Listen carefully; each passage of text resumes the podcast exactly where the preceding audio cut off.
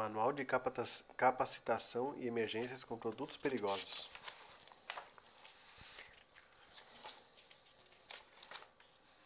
Lição 1. Princípios de Físico-Química. Objetivos de aprendizagem. Ao final desta lição, os participantes deverão ser capazes de elencar os três estados físicos da matéria, descrever os pontos de fusão, ebulição, condensação e solidificação e sublimação. Conhecer conceitos gerais de química que serão utilizados ao longo do curso. As guarnições de bombeiro militar quase sempre são as primeiras a intervirem em emergências envolvendo produtos perigosos.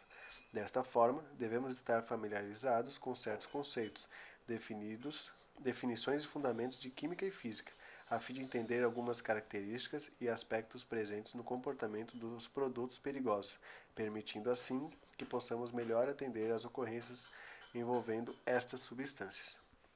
Estes conhecimentos nos ajudarão a planejar ações de resposta que minimizem os danos causados no acidente ou até mesmo evitar que o mesmo aconteça. Poderemos antecipar alguns efeitos dos produtos perigosos envolvidos nos acidentes, como, por exemplo, a probabilidade de incendiar e a reação de elementos envolvidos em contato com a água. Também nos permite conhecer qual agente extintor é mais indicado para combater e há um, é, um princípio de incêndio selecionar equipamento de proteção individual adequado para o atendimento à emergência, dentre outras ações. Princípios gerais de físico-química. Para podermos compreender as relações entre os produtos químicos e as suas influências no meio ambiente, vamos apresentar alguns princípios de físico-química.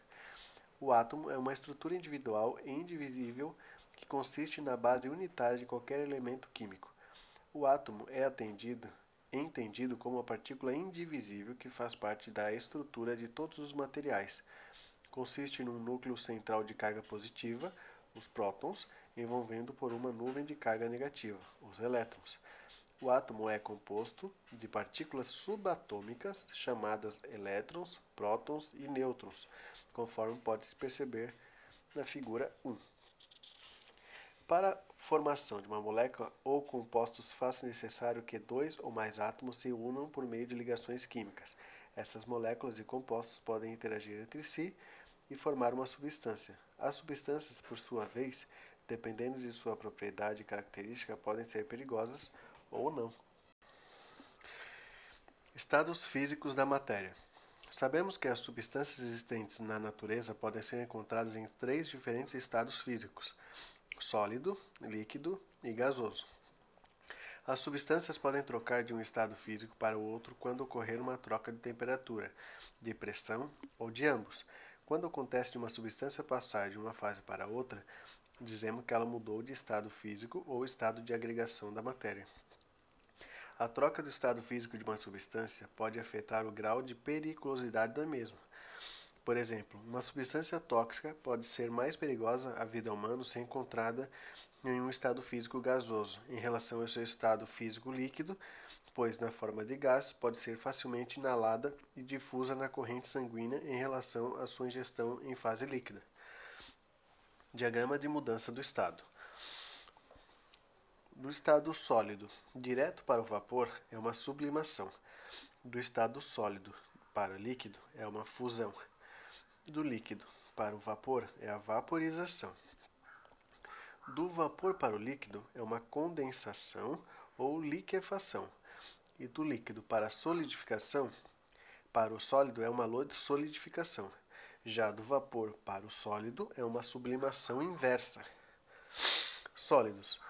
Um sólido caracteriza-se por manter sua forma e volume constante em condições normais, este é o estado físico em que existe maior força de coesão entre os átomos e moléculas que constituem as substâncias conforme observado na figura 3. Esse é o fator responsável por fazer com que as matérias que se encontrem nesta fase tenham forma e volume bem definido, como, por exemplo, um cubo de gelo ou uma barra de ferro. A maioria dos sólidos podem passar para o estado líquido quando aquecidos, a temperatura em que isso ocorre se denomina ponto de fusão. Quando um sólido passa diretamente do estado sólido ao estado físico gasoso, o processo se denomina sublimação. Um exemplo bem conhecido de sólidos que sublimam são o dióxido de carbono, o gelo seco e a naftalina. Já percebeu que a naftalina vai diminuindo do tamanho do seu armário à medida que o tempo passa? Agora já sabe por quê. Ela sublima. Líquidos. Neste estado, as substâncias possuem volume definido, mas formas variáveis, pois a força de coesão entre átomos é mais fraca. Fato este que faz com que eles tenham mais liberdade para se locomover e vibrar, e vibrar dentro da substância. Ou seja, os líquidos têm volume constante e sua forma é variável de acordo com os recipientes que ocupam. Quando a mudança do estado líquido para o estado gasoso para o estado sólido ocorre por temperatura, chamamos essa, te essa temperatura de ponto de solidificação. Vou ler de novo. Quando a mudança de estado do estado líquido para o estado sólido ocorre por temperatura, chamamos essa temperatura de ponto de solidificação. Assim como a passagem de líquido para vapor, chamamos a temperatura limite do ponto de ebulição. Essas temperaturas são diferentes para cada líquido e alteram com a pressão a que os líquidos são submetidos. O ponto de ebulição de um líquido está relacionado à sua pressão de vapor. A pressão de vapor de um líquido é a medida de habilidade que a substância tem para evaporar-se, ou seja, é a facilidade que um líquido tem em transformar-se em vapor. Quanto maior é a pressão de vapor de um líquido, mais facilmente o líquido se evapora. Um líquido possui várias propriedades, das quais destacamos duas que devem ser sempre levadas em consideração no momento de atender uma ocorrência com produtos perigosos: a taxa de expansão e a volatilidade. A taxa de expansão é o aumento do volume de um líquido quando vaporiza. O efeito da expansão pode ser catastrófico se o líquido se encontrar em um recipiente fechado, sem a presença de um mecanismo de alívio de pressão, pois os vapores gerados à medida que o líquido é aquecido aumentam a pressão dentro do recipiente e podem ultrapassar a capacidade de resistibilidade da pressão do mesmo, podendo levar a um rompimento do recipiente e ocasionar uma explosão. Pense na seguinte situação: 1 kg de água se transforma totalmente em vapor. O resultado obtido será exatamente 1 kg de vapor. Entretanto, o volume ocupado por essa água na fase líquida será de 1 litro, enquanto que na fase gasosa será de 1,673 litros. A volatilidade se refere a uma grandeza que está relacionada à facilidade de uma substância passar do estado físico líquido ao estado gasoso nas condições normais de temperatura e pressão. Essa facilidade depende de referencial, por isso a volatilidade é sempre relativa. Normalmente devemos levar em consideração duas substâncias, sendo uma delas chamada de substância de referência. Lembre-se, quanto maior a volatilidade de um líquido, maior será a capacidade deste líquido transformar-se em vapor. Um bom exemplo de volatilidade é o álcool. Se deixarmos aberto o tanque de um carro que contenha álcool, o mesmo será esvaziado pouco a pouco em razão da facilidade que o mesmo tem de evaporar. Ou ainda, se deixarmos um recipiente destampado contendo gasolina em uma sala em poucos minutos, perceberemos que o cheiro da gasolina estará em todo o ambiente devido à volatilidade da mesma, a sua capacidade de evaporar-se na temperatura ambiente. Gases. Um gás é uma substância que se expande ou se comprime com facilidade, pois nesta fase as forças de coesão entre os átomos são tão pequenas que podemos considerá-las praticamente inexistentes. Ou seja, os átomos estão muito separados entre si. Desta forma, as substâncias que se encontram nesse estado não possuem forma nem volume definido. Os gases podem condensar-se para formar líquidos. Essa mudança ocorre quando um gás é resfriado a uma temperatura abaixo do seu ponto de ebulição. Massa específica. Massa específica é uma propriedade física que resulta da divisão da massa compacta de uma substância pelo volume que ela ocupa. Ocorre que quando um corpo tem abertura no interior, oco, para o dimensionamento da massa específica, devemos considerar apenas o volume preenchido. A massa específica é o conceito utilizado para medir o peso de uma substância sólida ou líquida em comparação com o mesmo volume de água. Assim, se considerarmos que a água a uma temperatura de 22 graus e a pressão atmosférica de 1 atm tem um peso específico de 1 grama centímetros cúbicos, Os sólidos e líquidos mais pesados, que em volume igual da água, têm um peso específico maior de 1 grama centímetros cúbicos, ou seja, são mais densos do que a água. Da mesma maneira, os sólidos e líquidos, que são mais leves que a água, têm um peso específico menor de 1 grama centímetros cúbicos. Sendo assim, são menos densos que a água. Observe a figura 6 que mostra o comportamento da substância com densidades diferentes da água. Lembre-se, peso específico de uma substância indicará se a mesma flutuará ou irá submergir a água. No caso do peso específico menor que 1 grama centímetros cúbicos, ele boia. No caso do peso específico maior que 1 grama de, de centímetros cúbicos, ele afunda. Atenção! Não devemos confundir gás e vapor, pois são conceitos diferentes. O gás é o estado físico da matéria, ou seja, é toda substância que, em condições normais de temperatura e pressão, apresenta estado físico gasoso. Já o vapor é o resultado do aquecimento de um líquido, mudando seu estado físico de líquido para sólido ou gasoso, formando assim vapores de uma substância específica. Densidade de vapor.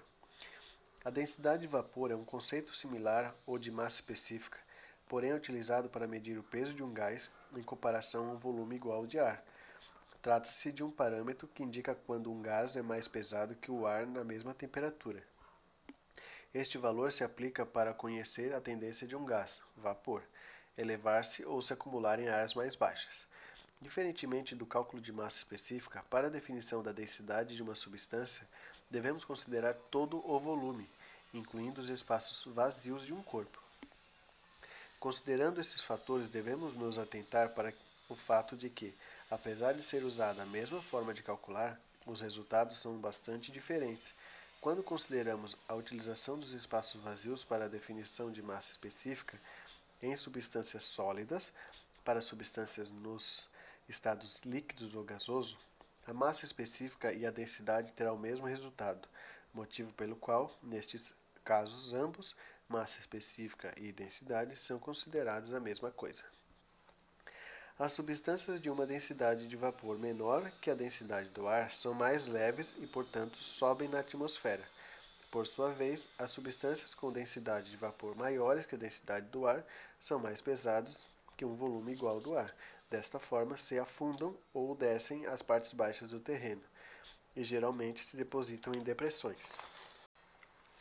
Esta é uma informação importante, pois em caso de vazamento de determinado gás, podemos monitorar o vazamento de modo a identificar áreas de risco durante uma ocorrência e prever onde o gás se dispersará, conforme podemos perceber na figura 7. Imagine o seguinte exemplo: o gás liquefeito de petróleo é mais denso que o ar da atmosfera. Por isso, quando ocorre um vazamento, o mesmo se depositará nas superfícies mais baixas. O gás natural, por sua vez, é menos denso que o ar atmosférico. Logo, quando ocorre um vazamento, esse se dissipa na atmosfera. Solubilidade. Solubilidade é a propriedade física que permite que as substâncias se dissolvam ou não em um determinado líquido denominamos soluto os compostos químicos que se dissolvem em outra substância. Um soluto pode ser um gás, um líquido ou um sólido. Ao contrário, o solvente é uma substância no qual o soluto será dissolvido para a formação de um novo produto. A água, por exemplo, pode ser um solvente, porém, na indústria química são de uso mais comum os solventes à base de hidrocarbonetos. A solução química é o processo de dispersão do soluto em um solvente quando a origem é uma solução ou mistura homogênea. Os solutos podem ser classificados em solúvel, pouco solúvel e insolúvel. Esse parâmetro depende do coeficiente de solubilidade da substância. Glossário. Hidrocarbonetos são moléculas que contêm apenas carbono e hidrogênio em sua composição. São constituídos de um esqueleto de carbono no qual o átomo e o hidrogênio se ligam. Solúvel são os solutos que se dissolvem no solvente, por exemplo, o sal, NaCl, em água. Pouco solúvel são solutos que apresentam dificuldade de se dissolver no solvente, por exemplo, sal de cozinha em acetona. e insolúvel são os solutos que não se dissolvem em solvente, por exemplo, a gasolina em água.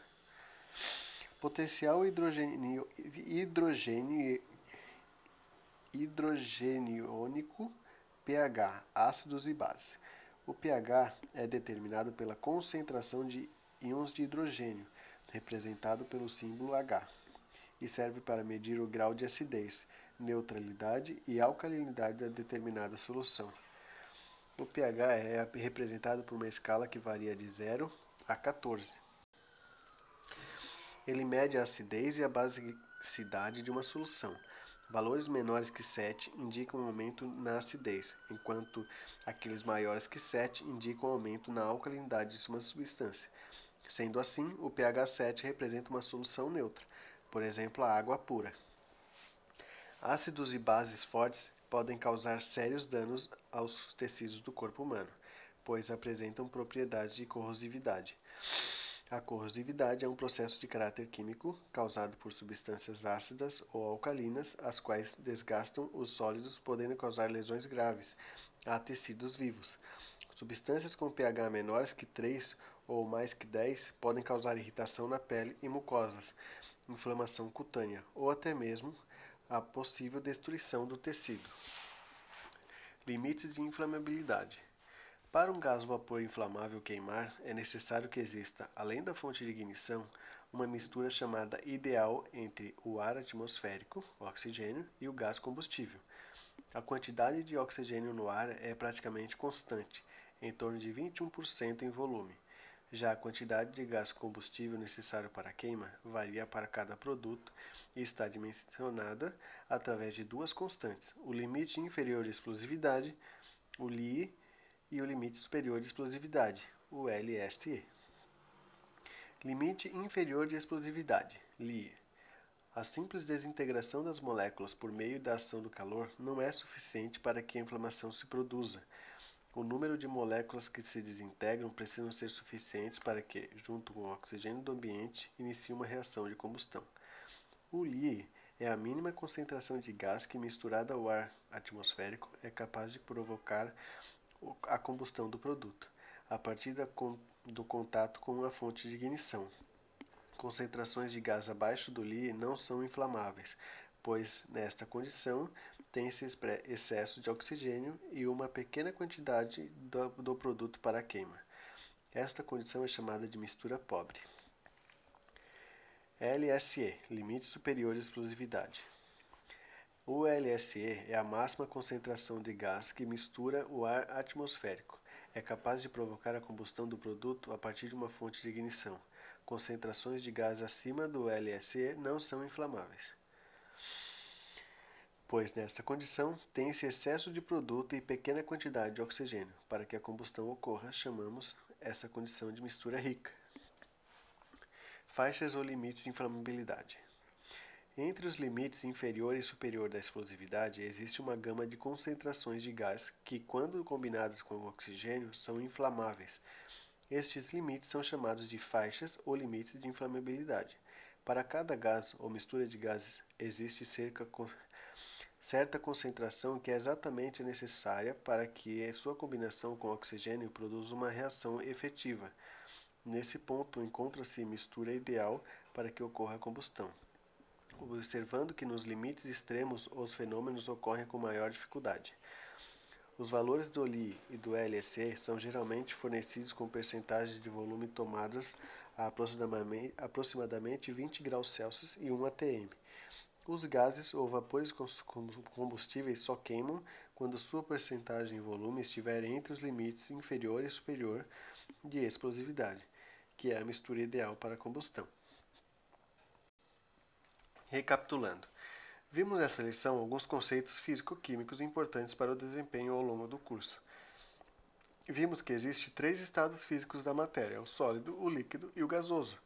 Descrevemos que o estado físico no qual a matéria pode apresentar maior risco é o gasoso. Isso se dá em virtude de suas propriedades e capacidade de ocupar todo o espaço no ambiente onde estiver. Além do que, é no estado gasoso que a matéria possui maior facilidade para difundir-se na corrente sanguínea.